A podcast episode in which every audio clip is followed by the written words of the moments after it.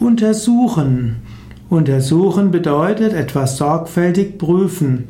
Untersuchen kann man mit bestimmten Methoden machen, um etwas zu erkennen.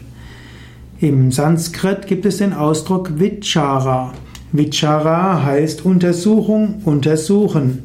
Vichara bedeutet in der Tiefe untersuchen. Du kannst untersuchen, wer bin ich, woher komme ich, wohin gehe ich. Und du kannst auch untersuchen, warum geht es mir schlecht. Nicht untersuchen im Sinne, wer ist schuld dafür, sondern untersuchen im Sinne, wo habe ich mich identifiziert, wo hatte ich Wünsche gehabt, wo hatte ich Abneigungen gehabt, wo ist meine Unwissenheit her.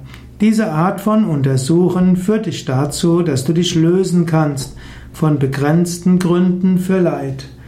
Frag, wer bin ich, erkenne dein Selbst und sei frei.